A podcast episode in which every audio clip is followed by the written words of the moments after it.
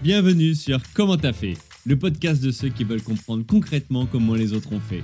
Je m'appelle Julien Hatton, je suis cofondateur de l'agence de communication BuzzNative et je vous propose de partir ensemble à la rencontre d'entrepreneurs et dirigeants passionnés et passionnants, pas toujours dans la lumière, mais qui font pourtant rayonner leur structure et leurs équipes. À ces profils au parcours non linéaire, audacieux ou encore atypiques, je n'ai qu'une seule envie, leur poser la question comment t'as fait? Si vous aussi auditeur, vous rêvez de découvrir les coulisses et le quotidien de nos invités, que vous soyez entrepreneur averti, débutant ou en devenir, abonnez-vous et embarquez avec moi chaque semaine pour des épisodes d'une heure qui vous feront gagner des années d'expérience. C'est parti Bonjour chers auditrices, chers auditeurs. Aujourd'hui pour ce nouvel épisode de la saison 4 du podcast Comment t'as fait Les rencontres d'entrepreneurs, j'ai le plaisir d'accueillir Mona Bouchtita, cofondatrice et CEO de RISAP Paris, la société spécialisée dans l'upcycling de vêtements. Salut Mona. Hello. Alors Mona, je suis ravi de t'avoir sur ce podcast. Je t'ai découvert à la télé dans l'émission euh, Qui veut être mon associé sur M6. Et j'ai été impressionné. Euh, je ne m'attendais pas aux chiffres que vous aviez euh, partagés, tout simplement parce que je ne connaissais pas bien le concept de l'upcycling, j'étais pas client. Et puis je me suis pris voilà, au jeu de votre histoire, arrivé à comprendre. Je c'est top ce qu'elles font, ces deux jeunes femmes, et donc je vais absolument les avoir sur le podcast. Voilà. Donc je t'ai contacté. Et, l'idée, c'est qu'aujourd'hui, on puisse évoquer ton parcours avec bah, tout simplement ton associé, puisque vous êtes lancé il y a seulement deux ans. déjà, vous avez une belle histoire dans l'entrepreneuriat, alors que vous avez même pas 30 ans euh, toutes les deux. En parallèle, tu as aussi monté ton propre podcast, Note à toi-même, dans lequel tu partages euh, publiquement tes réflexions, l'apprentissage. une mine d'or pour ceux qui veulent écouter. Euh, pour l'épisode du jour, ce que je propose, c'est qu'on évoque dans l'ordre un premier chapitre qui est comment tu as fait pour passer de stagiaire à entrepreneuse dans l'upcycling, comment t'es venu l'idée, etc. Ensuite, on évoquera comment tu as fait pour atteindre 120K de chiffre d'affaires et 50 000 personnes qui vous suivent en même pas deux ans. Et enfin, c'est quoi, pour, euh, c'est quoi la suite pour euh, RISAP Paris et, et, comment vous voyez euh, les années à venir? OK pour toi? C'est parfait. Eh bien, écoute, on va y aller. Alors, avant de te laisser te présenter avec tes propres mots, instant promo pour nos auditrices, nos auditeurs. Inscrivez-vous à la newsletter sur le site commenttafait.fr pour recevoir chaque semaine le dernier épisode et des conseils entrepreneuriaux. Et puis pour ceux qui sont plus papier, que euh, écoute, euh, allez sur le site de la FNAC, d'Amazon, de Cultura ou chez vos libraires indépendants pour vous procurer le livre Comment t'as fait, donc cette synthèse de 12 années euh, d'expérience entrepreneuriale et de 80 interviews sur ce podcast Comment t'as fait? C'est fini pour moi? Je te laisse maintenant te présenter, Mona. C'est parfait. Bah, merci beaucoup, Julien, pour l'invitation. Je suis hyper euh, flattée d'être sur, sur, ce podcast. J'ai vu que tu avais interviewé euh, Jean-Pierre Nadir et Éric Larchevêque, donc passer après eux, c'est euh, ouf. Quelques noms que tu connais, ouais. ouais, grave. C'est ouf de passer après eux. je, je suis hyper reconnaissante de pouvoir partager mon histoire à ton micro. Du coup, pour me présenter un petit peu, je m'appelle Mona. Aujourd'hui, j'ai 26 ans. Je me suis lancée dans l'entrepreneuriat à 23 ans. Euh, après euh, des études d'ingénieur, euh, un début de, carrière, on va dire, un début chez Louis Vuitton, parce que j'ai toujours eu une appétence pour la mode. Et, et ensuite, très rapidement, donc j'ai monté ma boîte avec mon associé Daphné, donc qui était une très bonne amie à moi. On a lancé Risap Paris, qui est une marque d'upcycling. Donc pour ceux qui savent pas encore ce que c'est l'upcycling. C'est euh, un concept de recyclage, de revalorisation. Euh, donc on prend des vêtements de seconde main qu'on va venir transformer pour faire des nouvelles pièces qui sont au goût du jour et qui sont tendance. Donc l'idée c'est de créer une marque qui produit aucune nouvelle matière, qui est faite en France et qui permet aux nouvelles générations de pouvoir s'habiller en accord avec leurs valeurs. Voilà le concept. Super, bah, écoute, merci. Euh, un concept tendance? Euh, et, sur lequel vous surfez. Et, aujourd'hui, on voit que vous avez du, succès. Euh, ce que je propose, c'est qu'on rentre dans ce premier chapitre. Comment tu as fait pour passer de euh, stagiaire à entrepreneuse dans l'upcycling? L'idée ici, c'est que tu nous expliques ton parcours. Qu'est-ce qui t'a, toi, mené à un moment donné, donner l'envie pardon, d'aller dans l'entrepreneuriat? Bah, écoute, je crois que j'ai toujours été un petit peu attirée par l'entrepreneuriat, dans le sens où tu vois, dans ma famille, on parlait souvent de ah, il faudrait qu'on lance une boîte là-dedans, de concept. Tu vois, il y avait vraiment un peu cet esprit, euh, ce mindset de euh, euh, on pourrait lancer un business sur ça, etc. Et j'avais toujours, je suis assez créative et j'avais toujours plein d'idées de business. Et je me... Mais après, c'était pas vraiment calculé que je le fasse aussi jeune. je pensais vraiment que j'allais entreprendre, mais tu vois, je m'imaginais entreprendre à 40 ans plutôt. D'accord, avec un peu plus d'expérience avant, peut-être des moyens, voilà, tu voyais ça comme ça. Carrément. Tu vois, je me, je me, disais toujours, je vais faire mon école, ensuite je vais travailler 10 ans dans un grand groupe. J'avais ce rêve de grand groupe quand j'ai commencé mes études. Et quand j'aurais fait mes 10 ans dans un grand groupe, là, je ferais un truc entrepreneurial, mais tu vois, je n'imaginais pas du tout le faire aussitôt. Et en fait, ce qui s'est passé, c'est que moi, je, je, rêvais en fait de travailler dans une maison de luxe. Donc, donc juste après mes études, j'ai commencé à travailler chez Louis Vuitton. Et, et en fait, il y a eu un peu une désillusion parce que j'ai découvert un milieu qui correspondait pas à ce qu'il y avait dans ma tête, qui correspondait pas du tout aux rêves que j'avais.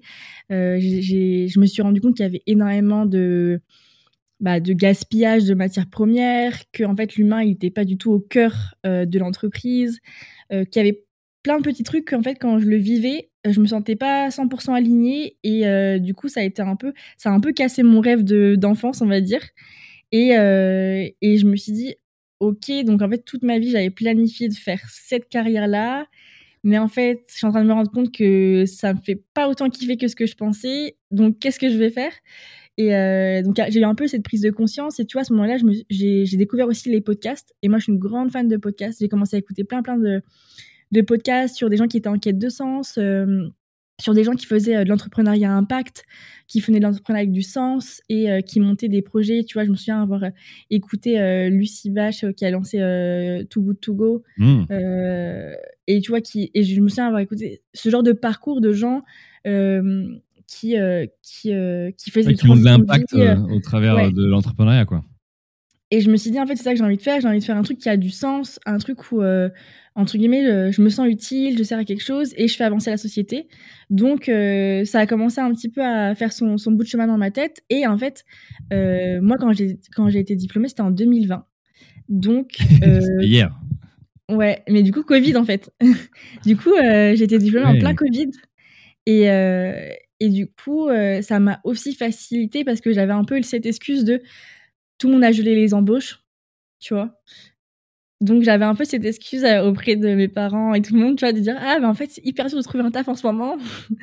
du coup. Euh, Ils y ont cru? Ouais ouais ouais. ouais, c'est passé. Et j'ai dit c'est un peu dur de trouver un taf en ce moment, c'est hyper compliqué, la situation économique du pays. Enfin, je me suis dit c'est euh, c'est le moment d'entreprendre. Mais, et tu vois, en même temps, le Covid m'a aussi, euh, m'a aussi bah, incité à le faire parce que j'étais en, fait, j'étais en télétravail. Pendant le premier confinement, j'étais en télétravail pour Louis Vuitton. Et, et je crois que ça a été un peu la goutte de trop parce que j'étais en train de. Du coup, je bossais sur des sacs. j'étais sur la partie maroquinerie. Donc, ouais, je bossais sur des, sur des sacs à 100 000 balles et j'étais en j'étais confinée je, me disais mais là le monde il est en train de, dépérir euh, il y a des gens qui sont en train de mourir on est en crise mondiale et moi je suis en train de, vendre des sacs à 100 000 euros et je me sentais pas du tout alignée pour moi c'était mmh. euh, c'était c'était aberrant et, euh, et je me suis dit j'ai pas envie de continuer à vendre des sacs à 100 000 balles pour des gens qui sont ultra riches, alors qu'en fait, il y a plein de problèmes sociétaux, il y a plein de problèmes écologiques, il y a plein de problèmes euh, à résoudre et j'ai envie d'avoir plus d'impact. Euh, je me sentais aussi assez bridée, euh, tu vois, dans mon rôle chez Louis Vuitton, je me disais, je peux faire beaucoup plus. J'avais j'ai aussi beaucoup, j'ai toujours eu beaucoup d'ambition. Et, tu vois, quand tu commences à bosser en entreprise, tu te rends compte aussi que c'est pas aussi simple de gravir les échelons. Et tu te rends compte que c'est qu'il y a beaucoup de politique et que, mmh. euh, et que moi, je voyais mes collègues, en fait, je me dis, OK, en fait, euh, limite, le poste qui m'intéresserait euh, dans cette entreprise, tu vois, le poste de manager et tout, c'est des postes où, en fait, tu passes 15 ans dans la boîte pour y accéder. Mmh. Et ça se trouve, au bout de 15 ans, en fait, ça va être ton pote qui va prendre la place parce que à ce moment-là, enfin, je. Je, me je comprends ça parce que tu vois, j'ai. J'ai vécu la même chose, moi aussi, de me dire, je voulais pas spécialement attendre 10 ans, 15 ans, 20 ans pour accéder à certains postes. Et donc, du coup, pour moi, l'entrepreneuriat a été une, une réponse. Mais, euh, et pour d'autres, ça convient très bien. Donc, toi, en fait, tu t'es rendu compte aussi, entre tes rêves et finalement ces premiers pas en entreprise, euh, parce que j'ai envie de dire, au final, que ce soit Louis Vuitton ou d'autres, ça existe dans d'autres entreprises, ça, mais euh, c'est que finalement, ça te correspondait peut-être pas à ce que tu avais idéalisé, c'était pas finalement ce que tu attendais, et ça t'a permis de choisir bah, la voie qui te correspondait davantage? Tu as vraiment eu ce déclic là, c'est comme ça que tu le ressens? Exactement, et, et, et, d'ailleurs, ça a été. Euh, c'est super dur de s'autoriser à changer de rêve. Mmh. Parce que, parce que quand tu as toujours eu un rêve en tête, euh, moi, mon rêve, c'était de travailler en maison de luxe et tu arrives à, t'arrives à ton rêve et en fait, te dire, accepter que c'était pas ça, enfin, que c'est, en fait, ça- en fait, en fait, t'aimes pas. C'est Mmh. super dur de, de dire, OK, en fait, euh, autorise-toi à changer de rêve et à changer ton, bah, ton discours intérieur et ton discours extérieur parce que tu as, dit à tous tes potes, à tout le monde, ouais, moi, mon rêve, c'est de faire ça, c'est de faire ça. Et, euh, et je trouve ça assez dur, tu vois, de changer un peu d'identité là-dessus. Et comment t'as fait toi là-dessus? T'as as fait ton chemin toute seule? Tu t'es fait accompagner? Enfin, t'as fait comment? Ou tu bah, euh, moi, la, je pense que la grande force que j'ai eue, c'est d'être, euh, d'avoir lancé ça avec Daphné Hmm. et d'avoir été deux. Parce que Hmm. tu vois, quand t'es deux, tu peux un peu te cacher dans ton duo. Et je pense que c'est beaucoup, euh, c'est beaucoup moins dur entre guillemets de se lancer à deux parce que euh, parce que il n'y a pas tous les regards que sur toi. Et euh, vous êtes deux, vous sentez, on sent. Enfin, moi, je, au début, enfin, même encore aujourd'hui, mais il y, a- il y a un peu un sentiment euh, d'invincibil- invincibilité de se lancer à deux euh, avec quelqu'un euh, de confiance parce que euh, parce que euh, au moins tu as une personne avec qui partager, une personne qui vit la même chose en même temps que toi. Donc moi je pense que ça vraiment ça a été la force de se lancer à deux et toute seule ça aurait été beaucoup plus compliqué. Euh, ça aurait été beaucoup plus beaucoup plus compliqué de le faire ouais. Ok, bah écoute, on, parlera de l'association dans la deuxième partie, justement, avec Daphné, comment, comment vous avez fait pour les rôles, pour les parts, pour tout un tas de choses. Euh, pour, pour continuer sur toi et ton parcours, donc, euh, tu as dit tout à l'heure, et, j'ai vu dans tes diplômes, alors, tu as, pris, t'as eu un diplôme d'ingénieur, mais en parallèle, tu as fait aussi un IAE d'entreprise. Euh, Est-ce que tu peux nous expliquer voilà, ce, que- ce qui t'a guidé dans ton, ton choix d'études? Bah écoute, moi j'ai fait un bac S et donc à la fin de mon bac S, euh, j'étais un petit peu en mode bah soit je vais faire euh, une école de commerce, soit une école d'ingé. Et tout le monde m'a dit bah écoute, fais l'école d'ingé parce que l'école d'ingé, tu pourras faire le taf des ingés et des commerciaux. Hmm. C'est un peu, ça te permettra de faire les, d'englober euh, Ça ouvre plus de portes, c'est ça? Voilà, d'ouvrir plus de portes. Euh, euh, vu que j'avais les capacités pour, et bah, je me suis dit go. Donc, je, je- j'ai fait une école d'ingé. Après, moi, j'étais pas du tout une fan de sciences ou, enfin, loin de là, mais, mais je trouvais ça intéressant de faire des sciences parce que ça, ça déploie une façon de penser Hmm. et ça structure l'esprit. Et l'école d'ingé que j'ai faite est généraliste. Du coup, il y avait beaucoup de gestion de projet, il y avait beaucoup de management, il y avait beaucoup de travail en équipe. Et, euh, c'est hyper utile en fait pour l'entrepreneuriat. Après, je pense qu'à la fin des études, ce qui sert le, ce qui sert le plus, hein, c'est pas, euh, euh, c'est pas euh, les notions que tu apprends, mais c'est plus, euh, comme, comme j'ai dit, c'est la façon de penser, c'est la, la logique que, que, tu, que tu développes, c'est le, le bon sens que tu développes euh, via ce genre de formation. Et aussi, un deuxième truc, la capacité de travail.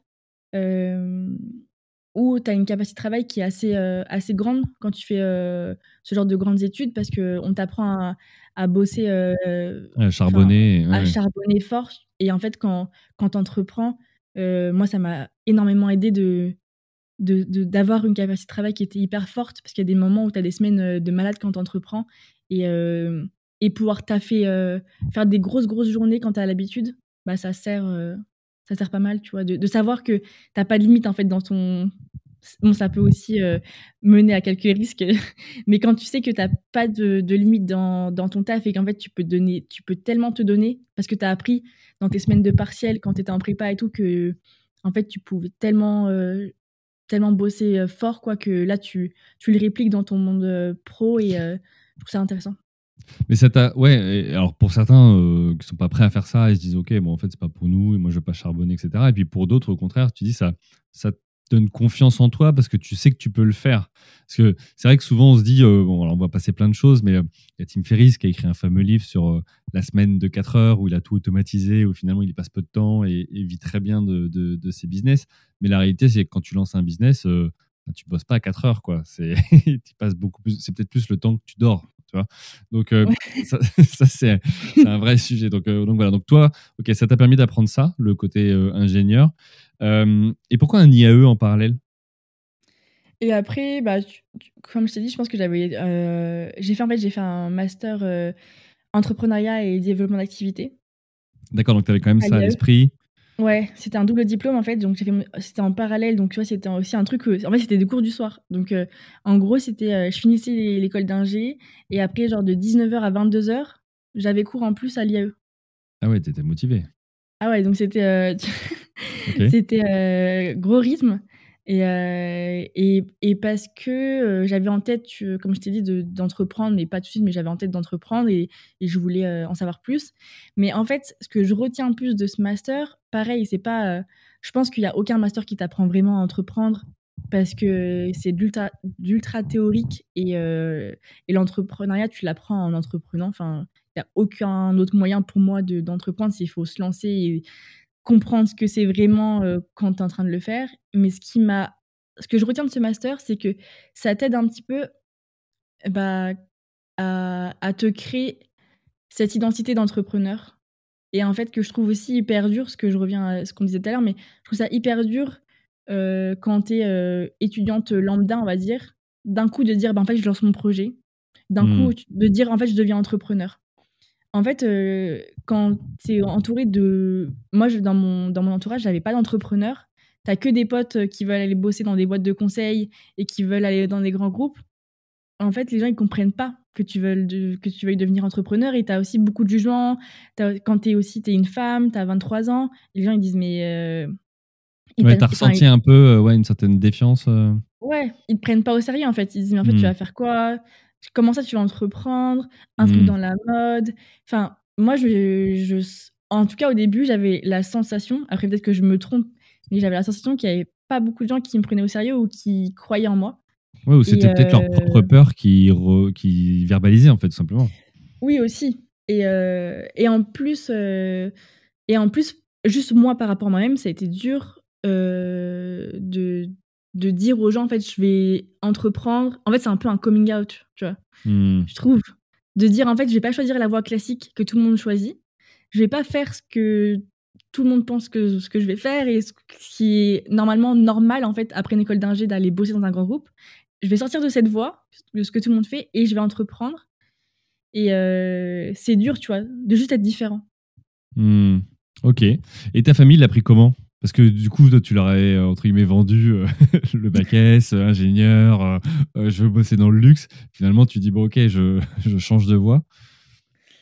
Ils ont été soutiens? Ouais, ça va. Bah, franchement, oui. Oui, oui. Au début, ça n'avait pas trop. Enfin, genre, au début, ça n'avait pas trop. Mais après, quand ils ont vu mon implication et quand ils ont vu qu'on a, dès le début, commencé à, à, bosser dur avec DAF, et en fait, on a eu de la chance parce qu'on a eu très vite des premiers résultats. Mmh. donc, tu vois, très vite, on a été contacté par Gary Lafayette. Tu vois, c'est au bout de six mois. Très vite. ah, mais tu vois, tu dis la chance. moi, je pars du principe que la chance, ça se provoque, tu vois, et c'est plutôt des opportunités plutôt que de la chance. Donc, on y reviendra dans comment vous avez fait pour développer. Et, ça, justement, tu vois, sur, au bout de six mois, vous avez déjà des premiers bons résultats. Parce que pour moi, tu vois, je Enfin, moi, je pense qu'être entrepreneur, c'est euh, provoquer les choses et c'est être actif. C'est pas du passif où ça vient à toi tout seul, tu vois. Donc, euh, si, si, si, toi, quand je vous ai vu à la télé, je me suis dit, ah ouais, j'adore leur histoire, j'adore ce qu'elles ont fait. En fait, vous êtes allé le chercher, tu vois, on vous l'a pas donné.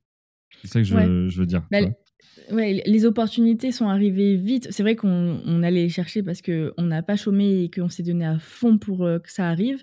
Mais on a eu des. Enfin, tu vois, même, il y a des. Ce que je veux dire, c'est qu'on a eu des belles opportunités il y a plein d'autres entrepreneurs qui travaillent tout autant. Après, c'est une question de timing, tu vois, qui travaillent tout autant. Et toutes les opportunités, elles arrivent un peu plus tard. Et donc, il y a, y a, cette question de, de, résilience qui arrive plus tôt. Euh, nous, on a des opportunités qui, en fait, qui nous ont juste encouragés à continuer et qui nous ont juste dit Ok, les filles, vous êtes sur le bon chemin, on continue. Alors que, euh, voilà, euh, enfin, c'était juste de la reconnaissance un petit peu extérieure qui a rassuré notre entourage, qui nous a rassuré nous c'est mmh. notre première aventure entrepreneuriale. Euh, on ne sait pas trop ce qu'on fait, euh, on teste. Donc, ça nous a vraiment rassurés et, euh, et voilà, donné confiance pour la suite. Ok, bon, bah écoute, super. donc, on a vu les études que tu as pu suivre, cette première expérience euh, dans la vie active et finalement ce, choix de, bah, de, se lancer dans l'entrepreneuriat. Tu ne l'as pas fait euh, toute seule, parce que tu t'es associé à, Daphné, mais l'idée, c'est ce que j'aimerais que tu nous expliques, c'est un, déjà comment est venue euh, l'idée de, de, de RISAP Paris, et de deux, bah, aussi l'idée de vouloir s'associer avec quelqu'un, se lancer, et, le jour où vous avez le déclic de dire, OK, cette idée, on va la, on va on va la mettre maintenant à exécution Du coup, Daphné et moi, on est des amis d'école d'ingénieurs. Et donc, on s'est rencontrés là-bas. Et, et, en fait, on, on s'est tout de suite entendu parce qu'on avait. On se sentait différente des autres parce qu'on n'avait pas la même ambition. Mmh. tous, nos, tous nos collègues voulaient. Enfin, tous nos collègues de promo, comme je t'ai dit, voulaient travailler dans des boîtes de conseil. Tout le monde, tout le monde postulait dans des boîtes de conseil. Et Daf et moi, on était en mode mais nous, on n'a grave pas envie de faire ça, en fait. Hmm. Euh, et, du coup, on comprenait pas trop la lubie de toute l'école qui voulait euh, partir dans le top 3, etc. Et nous, on était en mode, ben, nous, on a envie de faire un truc qui a du sens. Et euh, on, se, on, se, réunissait beaucoup sur ça, sur on a envie de faire un truc qui aide les humains et qui aide la planète. Et on était toutes les deux en quête de sens. Hmm. Donc et après, du coup, on, on, on, est parti faire un voyage toutes les deux. On a fait un voyage en Amérique du Sud et quand on est revenu de ce voyage, on est parti pendant six mois en backpack, tu vois, en mode aventure. Quand on est revenu... Vous étiez sacrément potes pour faire ça. Parce que pour te dire, euh, je, pars six mois, on part toutes les deux. Alors attends, vous êtes partis, mais vous aviez planifié des choses. Vous avez dit, on prend le sac, on y va, on sait où on dort la première nuit, mais après on se débrouille. Euh, on avait juste planifié, tu vois, les destinations. Tu vois, on a dit on fait un mois là, un mois là, mais sinon, okay. c'était en mode aventure. C'était en mode. Euh. On, trouve une, auberge de jeunesse. Tu vois, c'était c'est le voyage euh, de découverte que tu fais quand tu es jeune. Euh, et, on a eu la chance de le faire, et on a eu la chance de le faire ensemble. Et euh, quand on est. Moi, on avait, on avait fait, moi j'avais fait une césure pendant, mon, pendant mes études. C'était un an de off où j'ai pu faire ça. Et quand, je suis quand on est revenu ensemble, en fait, on s'est toutes les deux dit en fait, si on a été capable de faire ça, parce qu'avant de partir, tout le monde disait Mais vous êtes folle de partir euh, au Brésil, euh, toutes les deux, euh, c'est hyper dangereux. non, Enfin, tu vois, tout le monde nous, nous décourage un peu d'y aller. Et quand on, quand on est revenu, on s'est dit En fait, on est capable de tout. Et si on a réussi à faire ça, à se débrouiller toute seule, sans parler la langue, quand on avait, dans un autre pays, un autre continent, très loin. On avait la vingtaine, c'était hyper loin, tout le nous a dit de pas le faire. tu vois, on s'est dit en fait, on est, on est capable de, de tout et on, on, peut faire beaucoup plus que ce que les gens nous disent de ce qu'on peut faire. En fait, on a eu un peu un hmm. déclic comme ça. Et aussi, on a eu un déclic euh, bah, en voyant euh, d'autres modes de vie. Euh, parce que pendant le voyage, tu rencontres plein de gens en fait, qui, sortent des, qui sortent des codes, qui. Sais, quand tu as fait un parcours hyper classique, en fait, tu te rends compte que tu es dans un entre-soi de malade, quoi. En fait, tu t'es hmm. qu'avec des gens qui ont fait des écoles de, de commerce ou des écoles d'ingé. Tout le monde a fait le même parcours que toi, tout le monde a les mêmes rêves que toi. Et quand tu sors un peu de ça et que tu te rends compte en fait qu'il y a des gens bah, qui n'ont pas de taf, tu as des gens qui passent leur vie à voyager, tu as des gens qui euh, ouvrent un resto sur une plage à l'autre bout du monde. Et en fait, ça t'ouvre l'esprit, tu te dis en fait, moi je vois ça, je vois une toute petite fenêtre, alors qu'en fait le monde il est tellement vaste, les parcours sont tellement vastes, les possibilités dans la vie sont infinies. Tu rencontres des gens qui ont changé euh, dix fois de carrière, etc. Alors que tu as l'impression, enfin moi j'ai l'impression qu'on m'avait appris qu'un seul qu'un seul chemin, tu vois, on m'avait appris qu'un seul mode de vie, etc. du coup, quand je suis revenue, j'avais vraiment, j'avais ouvert mon esprit euh, de dingue et j'étais en mode, euh, en fait, ouais, genre, il y a, y a, tellement de portes qui sont ouvertes devant moi. Ok, donc il y a toutes ces portes qui sont ouvertes devant toi. Et comment t'es venue l'idée ensuite de monter cette boîte et notamment Rissap Paris? Du coup, donc on avait déjà eu un premier déclic avec Daphné quand on est revenu de voyage. Et Daphné, en parallèle, elle, cherchait un travail, euh, mais euh, elle était un peu en train de s'auto-saboter. Tu vois, elle faisait des entretiens, mais toujours des entretiens. Elle disait des trucs qui allaient pas, mais en faisant un peu exprès, tu vois. Euh, elle allait dans, des boîtes de conseil avec des, enfin, pour travailler dans des boîtes d'énergie. Elle disait par contre, moi, je vais pas travailler chez Total. Enfin, elle s'auto-sabotait toute seule. Et du coup, à un moment, je dis, bon, là, meuf, t'es en train de. Tu sais très bien que t'as pas envie de faire ça. Euh, là, si tu loupes le prochain entretien, parce qu'elle en avait passé euh, plein, si tu loupes le prochain entretien, on arrête de, se mentir à nous-mêmes et on se lance euh, et, on y va, on lance un projet. Elle, elle était sûre d'avoir le prochain, donc elle me dit ouais, t'inquiète, t'inquiète, de toute façon je vais l'avoir le prochain, donc.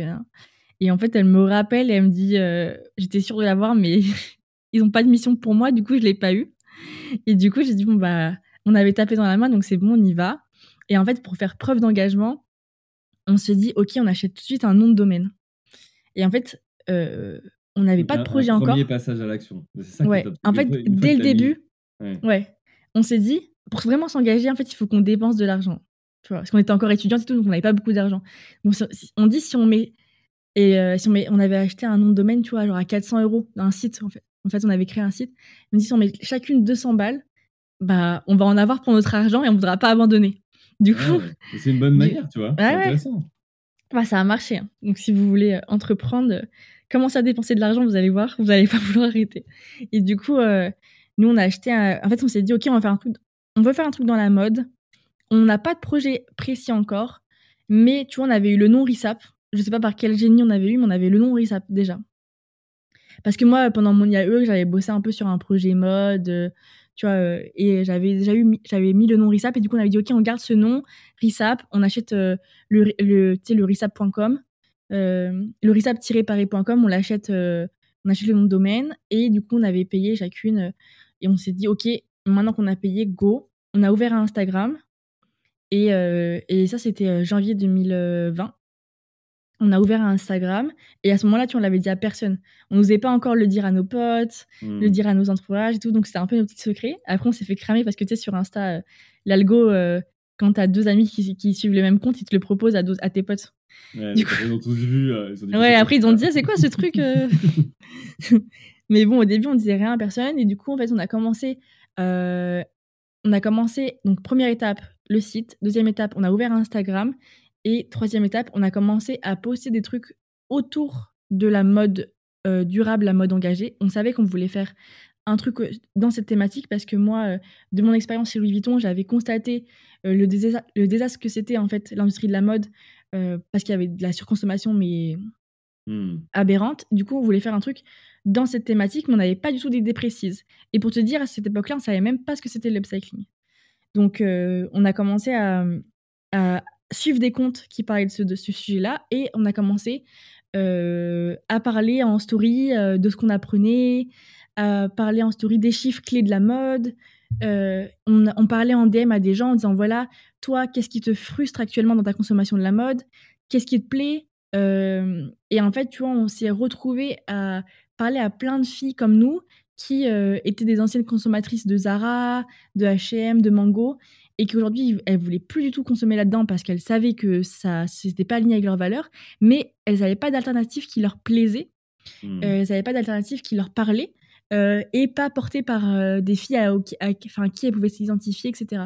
Du coup, on s'est dit, OK, en fait, on, si tu veux, on a fait un peu une étude de marché en parlant directement mmh. à, à, des, à des potentiels consommateurs, enfin des potentielles clientes sur Instagram en DM donc on a vraiment, en fait, on est vraiment allé voir sur des comptes qui avaient la même thématique que nous. On a ajouté des gens et on leur a dit hello et deux trois questions. On discutait avec elles, mais vraiment on passait du temps à discuter avec elles, à essayer de les comprendre. Hmm. Et on a fini petit à petit le projet. Ok. Alors pour les, les, vieux boomers comme moi, quand tu dis DM, c'est les messages directs, hein, les messages privés, pour ceux qui écoutent. Euh, donc, tu as, sondé directement la, la, cible. Je trouve ça super intéressant comme, comme approche parce que du coup, euh, pu pouvoir identifier les vrais besoins qu'il y avait derrière, plus que juste être sur votre intuition. mais tu as parlé aussi du site. Tu dit on avait le site, mais il y avait quoi à ce moment-là sur le site? Il n'y avait rien, tu as juste acheté le nom de domaine ou il y avait déjà un premier, une première réflexion? En fait, on avait, on avait créé un premier site en un week-end. Je me souviens, on avait passé un week-end à faire un, un, premier site où on avait en fait, au tout, tout début, on s'est dit, OK, on va commencer à vendre euh, de la seconde main qu'on va réparer, qu'on va euh, remettre, euh, qu'on va reconditionner, tu vois. Au début, l'idée, c'était un peu de faire le back market de la SAP. Donc, de prendre des vêtements de seconde main et, tu vois, enlever un peu les tâches, recoudre s'il y avait un bouton à, à remettre. Enfin, c'était un peu, c'était ça. Et, et, du coup, on avait fait une première sélection, je crois, d'une trentaine de pièces qu'on avait mis en vente qu'on avait mis en vente sur le site. Donc c'était ça, au début on vendait un peu de la seconde main. Et, euh, euh, de toute façon, dans tous les cas, on avait été confinés. Donc en fait, il se passait pas grand-chose au tout début, parce que tu sais, on a lancé le site et le Insta en janvier 2020. Mais vu qu'on n'avait pas encore euh, de communauté, etc., le trafic, avait, enfin le trafic sur le site était nul. Et personne ne connaissait, enfin il n'y avait encore rien. Donc en fait, il y a eu vraiment la partie le moment du confinement où là, on s'est dit, OK, il y a le confinement, on a beaucoup plus de temps. c'est le moment de vraiment s'y mettre. Et ça a été aussi un déclic en plus où vraiment, tu vois, je pense que c'est pendant le confinement où on a vraiment commencé à attaquer le sujet, à, à être hyper présente sur Instagram. On a commencé à être là tous les jours, à créer une petite communauté, à interagir avec les gens. Et on a lancé un challenge upcycling sur, pendant le confinement. Euh, pour euh, tester, tu vois, on, testait plein de choses. Puis on avait au début lancé un challenge euh, reuse, tu vois. Donc on disait aux gens, ouais, allez chercher des, vêtements que vous avez dans votre placard, dans votre grenier. En fait, on testait plein de trucs. Tu vois, vraiment, on était en test and learn. On avait fait ça, ça avait un peu marché, pas trop. Et puis un jour, on dit, ok, on lance un challenge upcycling, parce qu'on avait entendu parler de, ça dans, dans, un podcast, de l'upcycling et tout. On leur dit, on dit aux gens, vous prenez des sables dans votre placard que vous portez plus du tout et euh, vous les mélangez et tout, vous faites une nouvelle création, vous nous envoyez une photo avant-après. Nous, on poste tout sur notre compte Insta et euh, vous allez voter pour votre création préférée. Et celui, celui qui gagne, gagne un bon d'achat de 30 balles. On avait fait un truc comme ça. Et en fait, ça avait cartonné. Genre, on avait quoi comme euh, chiffre? Ça donne combien de participants bah, de... bah, tu vois, à l'époque-là, on avait 500 followers. On avait 500 followers et on a eu genre 60 participations. D'accord son participation, c'est des gens, vraiment engagés. C'est clair. Ils vont faire une création, genre qui vont passer genre trois jours à faire un truc. Et en fait, euh, il y a eu, euh, je crois qu'il y avait eu plus de 1000 votes. Parce qu'en fait, euh, les gens, en fait, on était passé de justement, pendant le, le, challenge, on est passé de 500 à 1500 followers, je crois. Ça nous a fait gagner plein de followers parce que du coup, tout le monde repartait dans sa story en disant Allez voter pour moi sur le compte de Risap, tu vois. et du coup, il y a eu. L'algo s'est un peu emballé et a mis notre compte un peu en, en avant. On a eu plein de nouveaux followers. Et en fait, c'est surtout que ça nous a euh, montré qu'il y avait un truc à faire sur le cycling. Parce qu'on avait testé plein de choses jusque-là où c'était OK, tu vois, les gens ils disaient c'est cool et mmh. tout. Mais là, on a pu constater un premier engouement. Et en fait, on s'est dit, c'est trop stylé parce qu'en fait, on, est en train de se rendre compte qu'il y a plein de gens qui font de l'upcycling en France sans savoir que ça s'appelle l'upcycling. Il y a plein de gens en France. Au début, finalement. Ouais, comme nous. Mmh. Mais en fait, on s'est dit, il y a un truc, qui existe, mais que, qui n'est pas du tout connu en France encore. Et en fait, c'est une opportunité euh, marché de ouf. Et en plus, en France, euh, il y a plein de meufs qui font de la couture chez elles, euh, qui sont hyper isolées et en fait qui ont juste une envie, c'est de partager avec d'autres filles, qui ont juste envie de montrer que elles font des créas, etc. Et en fait, nous, on a un peu réuni tout le monde sur le compte RISAP et après, pendant le confinement, on, partageait plein de gens qui faisaient des avant-après, qui faisaient de l'upcycling. On partageait vraiment sur ça. Et en fait, on a été les premiers à parler d'upcycling euh, sur Instagram, euh, enfin, à devenir spécialisé sur d'upcycling sur Instagram en France. Et du coup, ça a grave intéressé les gens. Et on a réussi à faire, monter le, à faire monter le nombre d'abonnés sur Insta assez rapidement, euh, en faisant que de l'organique et en faisant une communication qui était hyper euh, différente de ce qu'on avait pu voir euh, avant dans la mode, qui est une communication qui est toujours super lisse. Tu vois, les marques de mode, c'est toujours super lisse, euh, etc. Et du coup, on a fait ça, ça, a pris, on a été déconfiné, on a fait un premier pop-up dans Paris pour tester. Pendant le, pop-up, on avait, on avait mis, tu vois, une trentaine de pièces et on avait mis genre juste une pièce upcyclée que j'avais fait pendant le confinement. Et on ouvre le pop-up, première cliente qui rentre dans la boutique, elle achète la pièce upcyclée. Direct, celle-là. Direct. Première cliente, elle dit Ah, j'adore ça, euh, incroyable et tout, euh, je la veux. Première pièce qu'on vend, c'était ça. Et en fait, euh, on s'est dit qu'il y avait un truc à faire, en fait. Et, en fait, tous les, tous les signaux nous disaient upcycling, upcycling. dès qu'on parlait de ça, il y avait un engouement. Dès qu'on montrait une pièce sur ça, il y avait un engouement. Et du coup, on a juste suivi, bah, suivi les signaux qui étaient devant nous. Et et on allé vers ça. En plus, c'était un truc qui avait du sens, qui nous plaisait, euh, qui demandait de la créativité, qui était totalement dans nos valeurs parce qu'en fait, ça, ça permet de réutiliser euh, de la matière. Ça permet de lutter contre le problème qui est euh, qu'il y a trop de vêtements qui sont produits en France et pas en France, mais dans le monde entier, mais il y a trop de vêtements qui sont produits chaque année. Et il y a seulement 1% des 800 000 tonnes qui sont mis sur le marché français chaque année qui est recyclé en nouveaux vêtements. Mmh. Donc il y a beaucoup de, textiles qui est en fait totalement détruits alors que en fait la matière elle pourrait être réutilisée pour faire euh, euh, pour rester en l'état. Et euh, et donc voilà, on, a pris le créneau de l'upcycling, on, y est allé à fond. Et, et, et, très vite, bah, il y a eu des opportunités. Ok, bah écoute, super. À ce moment-là, du coup, vous dites on crée la boîte parce qu'elle n'était pas créée encore? Ah, pas encore. on n'avait pas. Peut-être que vous dites, ok, on va parler répartition départ, création de boîte, etc. Et du coup, on, en vient au second chapitre de cet épisode? Ouais, pas encore. en fait, là, du coup, moi, à cette époque-là, j'étais encore en stage de fin d'études et en même temps, on lançait RISAP. Donc, en septembre, je suis diplômée. je passe à 100%. Donc là, en septembre, je suis diplômée, je passe à 100% sur RISAP. Et, et c'est qu'à ce moment-là qu'on dit, OK, on fait vraiment une marque d'upcycling. Parce que ça n'existait pas encore. Donc, euh, le temps que ça vienne à notre esprit, qu'on dit, OK, on fait une marque de vêtements upcycling. Mhm. Euh, donc là, on avait le concept. Donc, tu vois, quand même, entre janvier où on lance euh, RISAP et septembre où on lance, on se dit, enfin, où on dit, on va vraiment faire une marque d'upcycling, il y a quand même six mois avant d'arriver sur le concept final. Ouais. C'est, on, c'est, pas arrivé du jour au lendemain, on n'a pas dit, OK, on fait une marque d'upcycling et c'est parti. Il y a eu du temps de test and learn, d'essayer des trucs, de rater des trucs, etc., pour dire, OK, on va vraiment euh, faire ça. C'est une notion importante, ça, tu vois, parce que souvent, moi, je rencontre des entrepreneurs qui se lancent et qui, euh, et qui euh, tu vois, alors posent un modèle économique, mais, mais pensent que parce qu'ils l'ont posé là, tu vois, ça va être comme ça tout le temps. Non, ça évolue. Et de toute façon, moi, je l'ai vu, hein, avec Max, mon associé, on, on s'est lancé, on a gagné un, un concours étudiant de création d'entreprise entre le business plan qu'on avait posé, qui nous a permis de gagner, et un mois après, l'activité réelle qu'on avait, ça n'avait plus rien à voir parce que bah, on était confronté à la réalité du marché, aux clients et donc Ça évolue tout le temps et c'est hyper important de rester à l'écoute du client, du marché et de, savoir écouter les signaux faibles, de, savoir rester connecté à ce qui se passe parce qu'il y a y a vraiment des, des portes qui s'ouvrent qui sont totalement différentes de, de ce qu'on peut imaginer au début. il y a aussi beaucoup d'entrepreneurs, enfin, il y a beaucoup de gens qui veulent se lancer qui disent ouais mais j'ai pas d'idée, etc. Mais en fait, vraiment, l'idée, elle vient en marchant, je trouve. Euh, l'idée, euh, il faut commencer quelque chose, en fait, il faut commencer une, une action et, euh, et l'idée concrète, elle va venir au fur et à mesure du temps. C'est pas. En fait, si tu attends exactement la bonne idée avec le, toute la théorie parfaite, bah.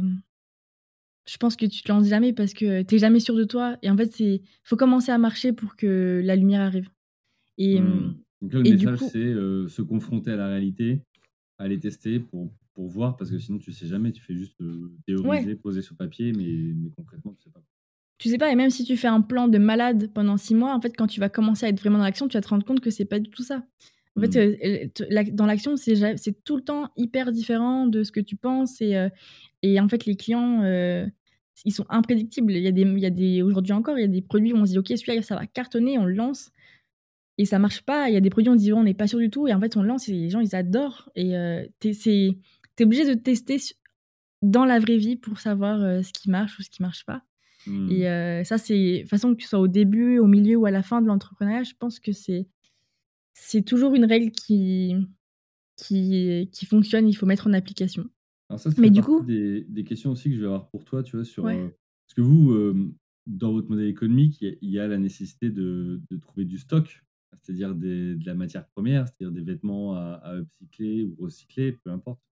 Euh, euh, et, en face, bah, si tu n'as pas tout le temps les mêmes pièces, tes pièces sont toutes euh, justement uniques, ou en tout cas ont quelque chose d'unique. donc on évoquera ça sur, le modèle. Pour, juste clôturer sur, votre association et comment vous avez fait, vous lancez à deux avec Daphné, mais comment vous faites pour répartir les parts, pour trouver les fonds au départ, pour dire ok, bah, maintenant ça devient une boîte et on y va? Bah, euh, du coup, déjà, avec Daphné, on n'avait pas eu tous les codes.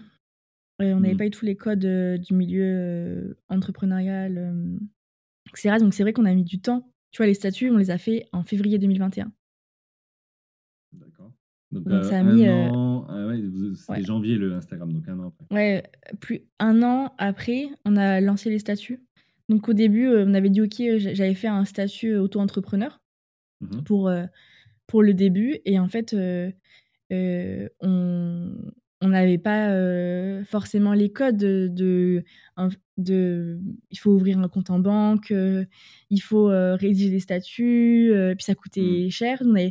On n'avait pas d'argent de base. Du coup, au début, on a mis, je pense, à peu près 500 euros chacune. Et après, on a tout de suite commencé à vendre. Et en fait, on a toujours réinvesti ce qu'on gagnait. Mmh. On a toujours, en fait, on a été dès, le début directement dans la vente, directement dans, dans le produit.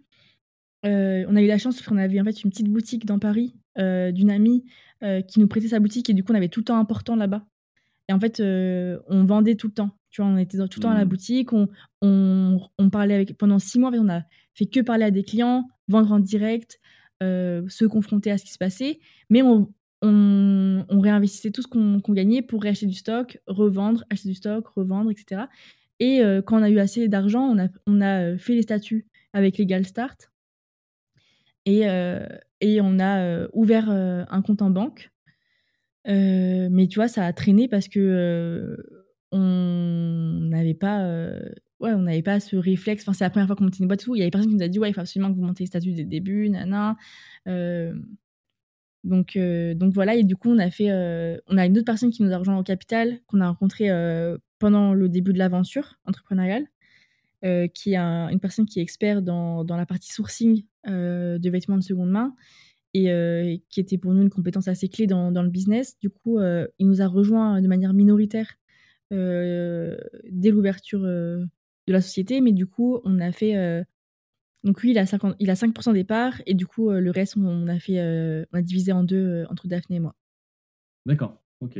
Et pareil pour les rôles Comment vous avez fait? Parce que je peux te dire, parfois, c'est une force de gérer à deux une boîte, et puis parfois, non, ça crée de la complexité.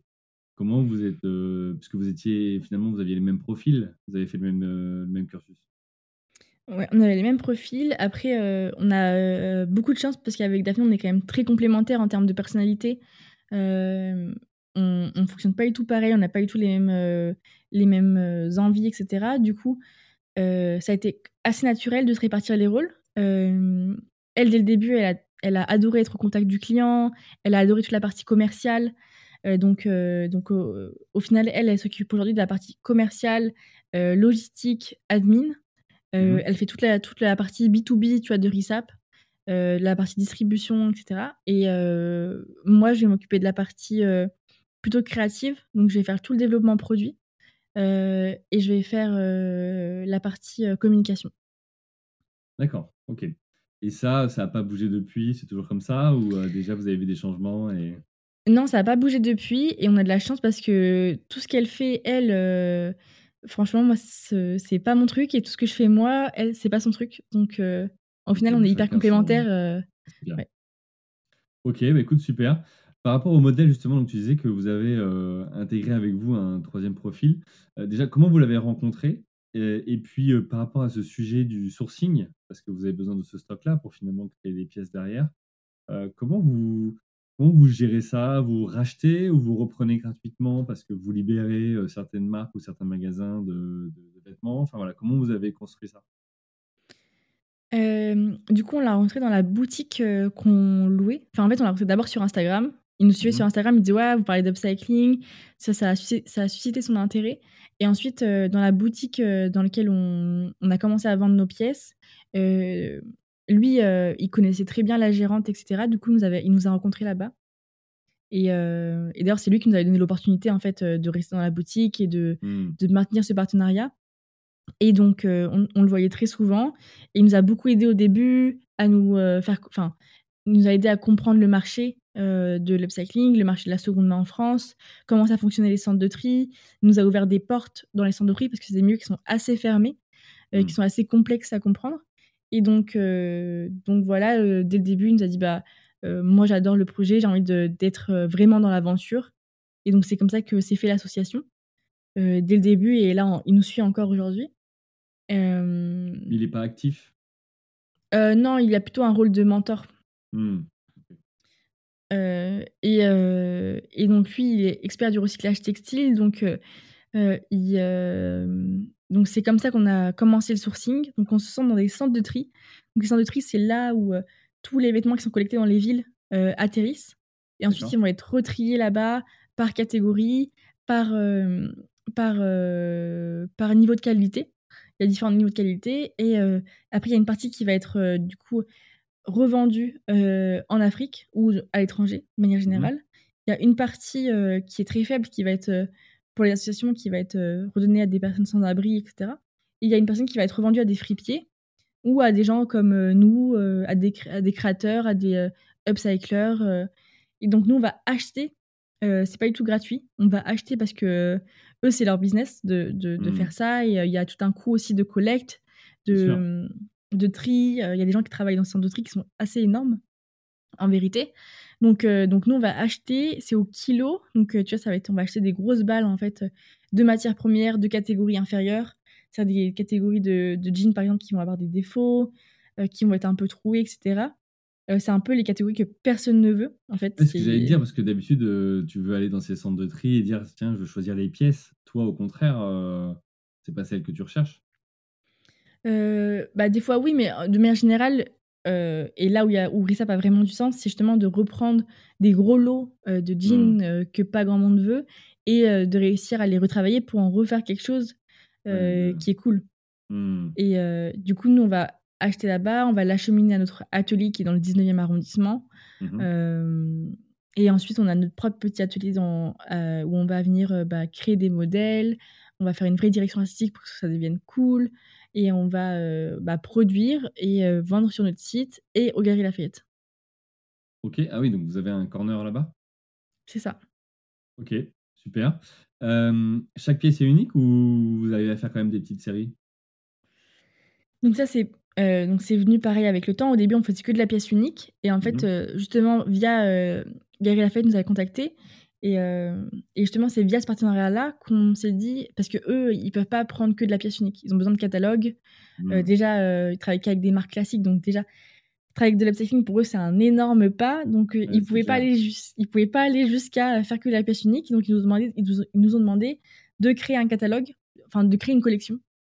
Du coup, nous, on a créé un catalogue de produits où on va faire toutes les tailles, déjà pour résoudre le problème des tailles.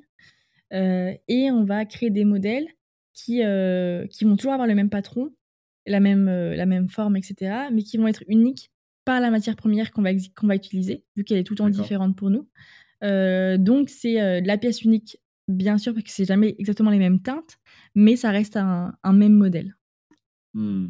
Ok, non, mais c'est intéressant parce que du coup, ça te permet de, toi, quand même, bah, maintenir aussi les coûts de production. Parce que aujourd'hui, combien on achète une pièce chez Rissap Paris? Euh, c'est donc les premiers prix, ça va être, autour de 50 euros.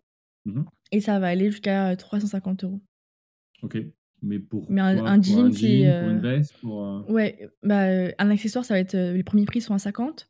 Après un jean, ça va être autour de 120 mmh et le plus cher, c'est une veste qu'on a qui est à 350, mais on fait tout en made in France et on fait tout, à la main encore. Donc on a des prix qui sont hyper raisonnables par rapport à à toute l'implication et le travail qu'il y a derrière. Oui, parce que tu parles d'un atelier dans le 19e, euh, on connaît les salaires français, donc, euh, donc, quelque part, vous avez des coûts de production euh, importants pour chaque pièce. ouais, hyper important. ok, tu disais tout à l'heure donc 120 cas de chiffres pour la première année, ou la deuxième Ouais, bah, la, la, la, première, on l'a. Vu que la première, c'était pas encore le concept, mmh. c'est. Ok. Euh, aujourd'hui, vous êtes rentable ou vous levez des fonds ou vous donnez tout financièrement? Aujourd'hui, on est euh, rentable et on est en autofinancement depuis le début. D'accord. Et vous prévoyez euh, de passer à une autre échelle, de lever? C'est quoi Oui, bah, là, l'idée, c'est vraiment de, changer d'échelle et de réussir à industrialiser tous les process de production pour réussir mmh à faire beaucoup plus de quantité et à vraiment démocratiser l'upcycling en rendant l'offre accessible à, un plus grand nombre.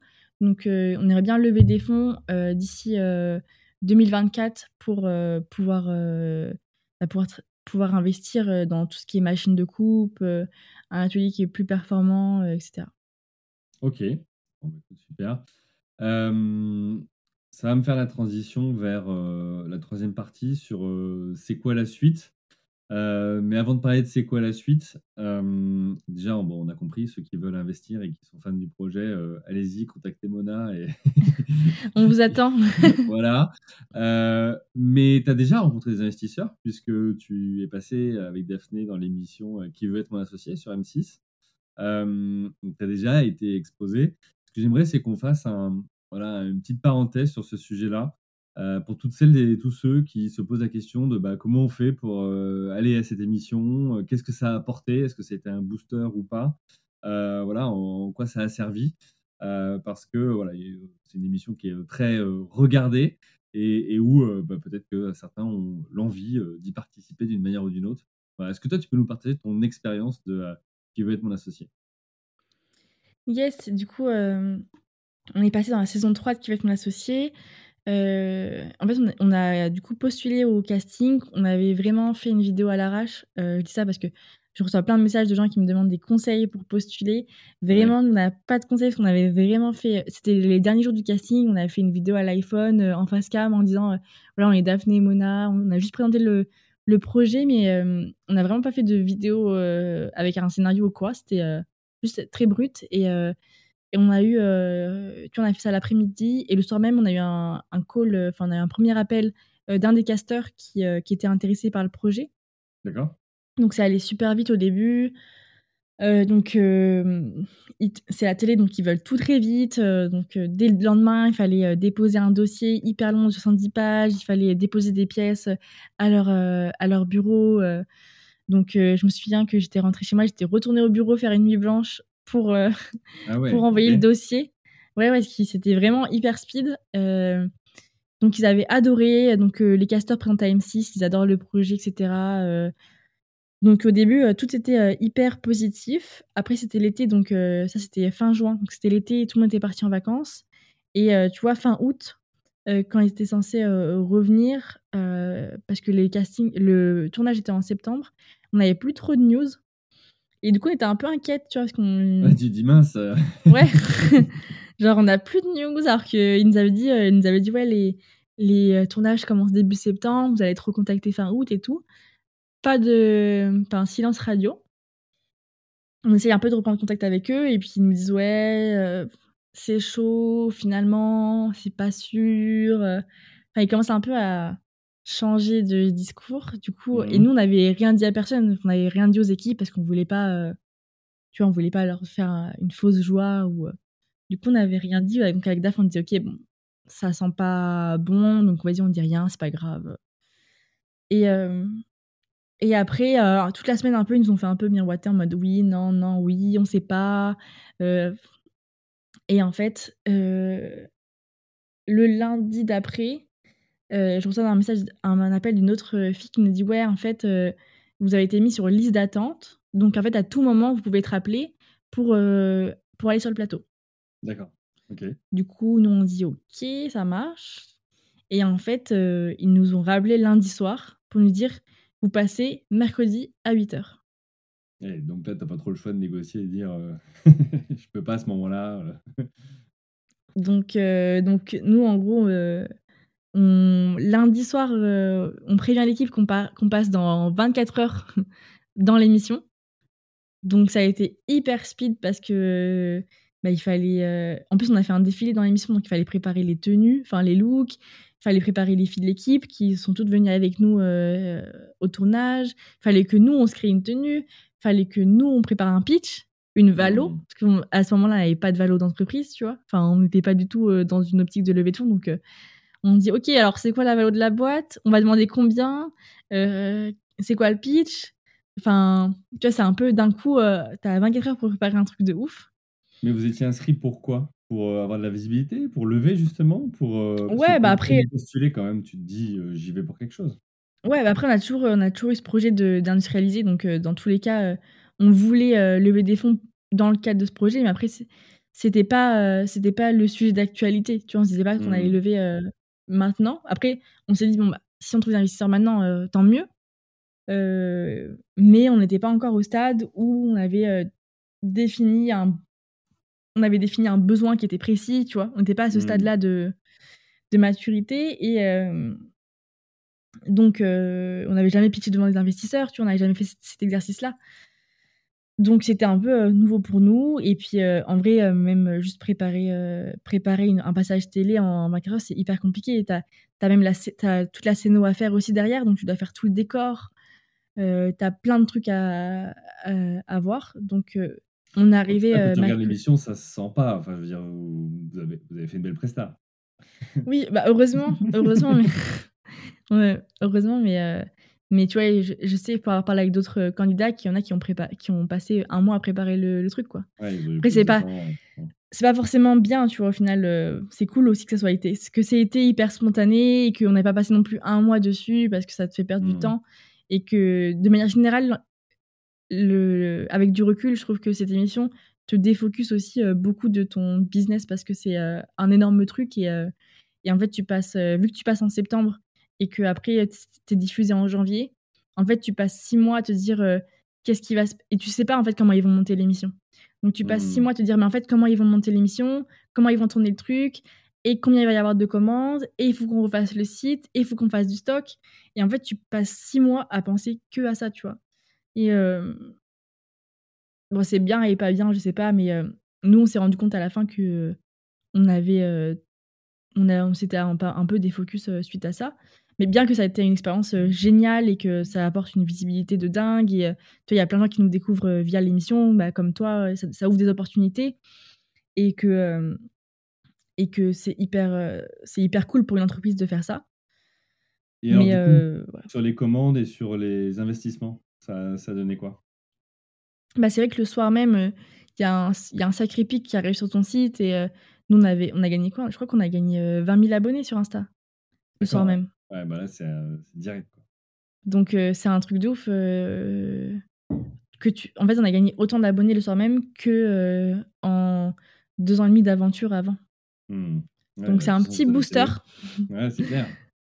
et après, pour les investissements, du coup, nous, on avait Jean-Pierre Nadir, Éric Larchevêque et, et Delphine qui voulaient nous rejoindre, enfin, qui, qui voulaient investir. Mmh mais au final, le deal, il s'est pas fait car on n'a pas, on pas réussi à se, mettre d'accord sur le, sur le deal. C'est vrai que eux, pendant l'émission, ils avaient beaucoup négocié notre valo. D'accord. et que tu vois, sur l'émission, tu es un peu dans l'émotion et dans le vif du truc. Et en fait, au final, après des discussions, etc., au final, on a décidé de pas y aller. Donc, au final, on n'a pas levé.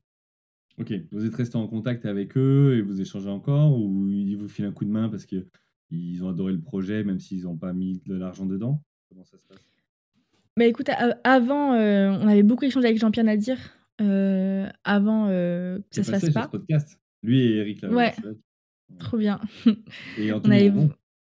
Ah, t'as eu, as eu presque tout le monde. Ouais, bah, il m'en manque quelques-uns. Delphine, Marc, Simoncini. Enfin voilà, il, reste, il, reste, il en reste quelques-uns. Mais bon, je vais les avoir. ouais, c'est sûr, faut pas lâcher. Euh, avant avant qu'on dise non, du coup, on a été beaucoup en contact avec euh, Jean-Pierre, euh, qui nous avait pas mal aidé, conseillé et tout. Mais après, une fois que, qu'au final, on n'a pas fait le deal, c'est vrai qu'on n'a pas eu énormément de contact après. Mmh. Après, chacun repart aussi dans ses projets. Et, ouais, voilà. Et, et, et, on le sait, en tant qu'entrepreneur, bien occupé. Ok, donc une, une, bonne expérience. Ça vous a appris déjà à être voilà, dans la spontanéité, à préparer un pitch, à enfin, voilà, savoir réagir. C'est top aussi pour rien que pour ça. Et puis ça a été un booster d'un point de vue com et, et, visibilité. J'ai regardé ton, ton, site aussi en parallèle et on voit que tu es passé dans le luxe. Non mais c'est les codes, tu vois. Tu pourrais te dire, tiens, euh, les codes de la marque, ça ressemble à voilà, des, maisons de luxe, du The Couples, ou tu vois, il y a, y a, y a ces, ces choses-là, en tout cas, qu'on peut ressentir dedans. Donc euh, voilà, je trouve en tout cas, c'est ma perception. Euh, et, je trouve que les pièces sont, sont, vraiment top. on parlait tout à l'heure de. Toi, tu parlais de chance, je parlais d'opportunité, mais je pense qu'on parle. Il y a aussi un, time to market à avoir. Euh, je pense que tu lances la même idée euh, cinq ans avant, sans l'émission de télé, tu n'as pas les mêmes résultats. Et, et, ça, même si tu dis que voilà, les opportunités viennent ou pas selon les, les entrepreneurs, savoir aussi se lancer au bon moment, bah, c'est aussi finalement le propre de l'entrepreneur. Et je trouve que vous, vous avez réussi à construire ça dans la durée et se dire bon, bah, maintenant, il faut y aller parce qu'on a vu qu'il y a une traction, il y a une demande. Et, et c'est pas juste une lubie qu'on a comme, comme certains toi, qui pourraient euh, se lancer parce qu'ils sont fans d'un truc et sans, sans, réellement penser à, à, ce que ça va engendrer comme euh, quotidien ou, ou enjeu derrière. Ok, du coup, pour, euh, parce que ça va être l'heure de conclure, euh, pour, pour la suite, c'est quoi? Comment tu vois la suite de RISAP Paris Et, tout à l'heure, tu as parlé, tu as dit les filles et l'équipe. Vous êtes combien aujourd'hui dans l'équipe? Là, on a une dizaine dans l'équipe. D'accord, ok. Une dizaine dans l'équipe. Et, et vous allez. et c'est quoi l'atterrissage de chiffre d'affaires que vous attendez d'ici la fin d'année Bah là, cette année, on attend euh, 500 000, euh, 500 000 euh, de chiffre d'affaires. D'accord, donc de 120 à 500. Ça fait, euh, Ouais. ça fait fois, au moins x3, c'est bien? Ouais, on attend une belle croissance et on aimerait bien euh, atteindre le million d'ici 2000, euh, 2026.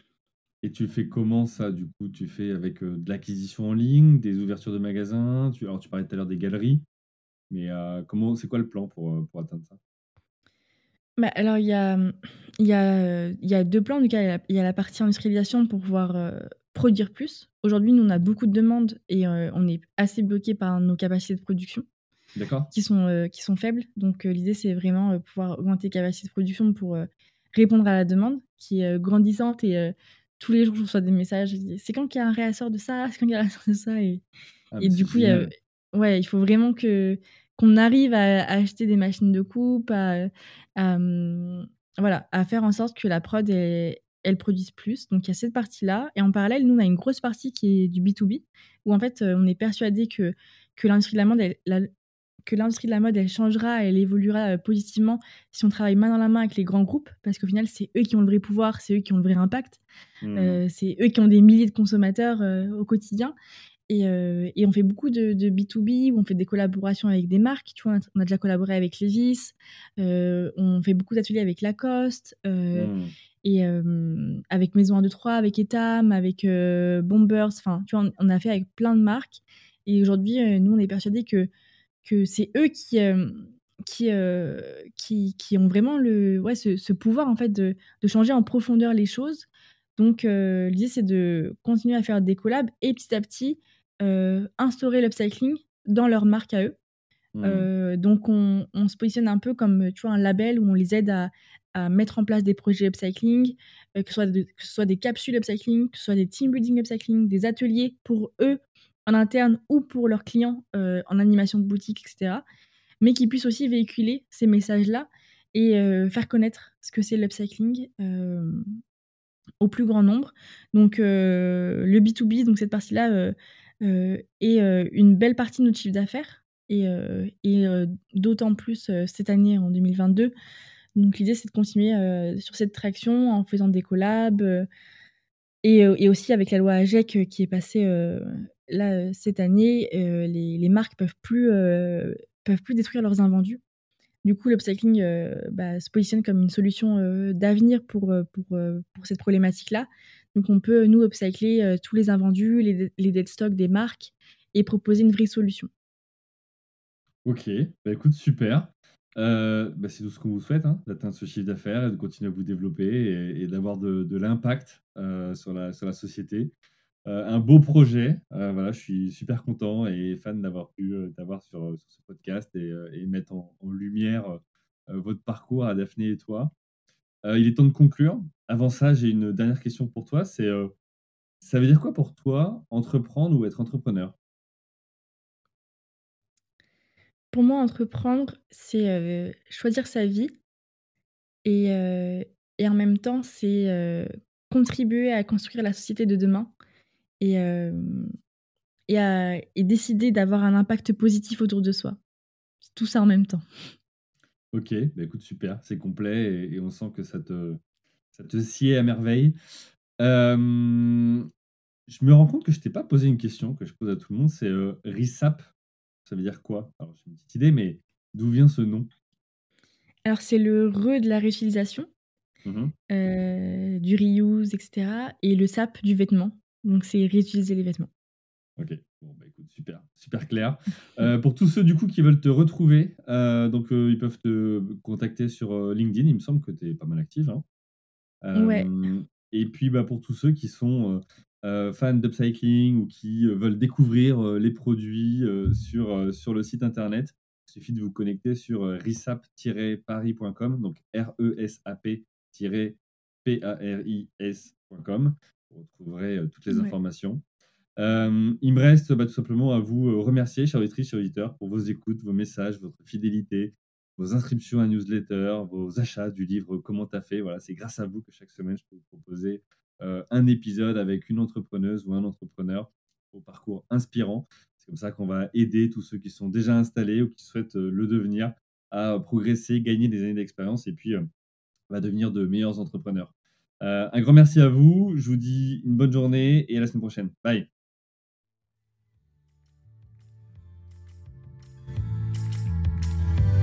Merci à vous, chers auditeurs, d'avoir suivi l'épisode jusqu'au bout. Si vous êtes arrivé jusqu'ici, c'est que le podcast vous a plu. Alors pour nous aider à continuer, rendez-vous sur votre plateforme d'écoute de podcast préférée et laissez-nous un avis 5 étoiles avec un commentaire positif ou un message pour notre invité du jour. Parlez du podcast autour de vous, c'est le meilleur moyen de nous aider à vous proposer du contenu de qualité. C'en est fini pour aujourd'hui, un grand merci à vous et à la semaine prochaine.